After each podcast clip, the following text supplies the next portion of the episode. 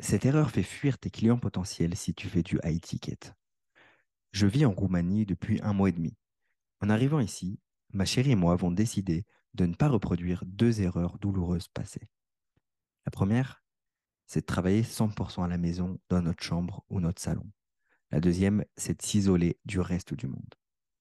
Alors, nous avons cherché des espaces de coworking. Il y en a vraiment pour tous les budgets. Mais il faut compter au minimum 200 euros par mois. Nous avons essayé certains coworking, mais les trois quarts ne m'ont pas convaincu parce qu'ils faisaient tous cette erreur. Voici l'expérience que j'ai eue. J'ai trop froid dehors, j'entre dans le coworking, je me réchauffe, je me sens bien. J'ai envie de prendre un petit chocolat chaud. Bim, je dois sortir la CP. À midi, j'ai bien envie de me détendre et de faire une partie de baby-foot. Bim, je dois sortir la CB. J'ai un call l'après-midi. J'ai besoin d'une private room. Bim, je dois sortir la CV. Au final, je paye le coworking et je dois payer plein de petits services à côté pour en profiter pleinement.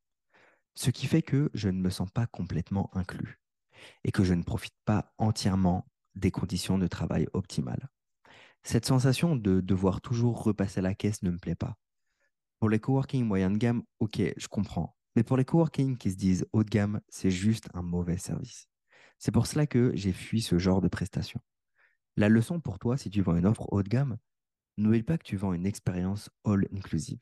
C'est-à-dire que si un client paye 5K, 10K, 15K, 60 000 euros, ne lui vend pas un upsell à 7 euros ou à 200 euros pour qu'il puisse pleinement profiter de l'expérience de ton service haut de gamme.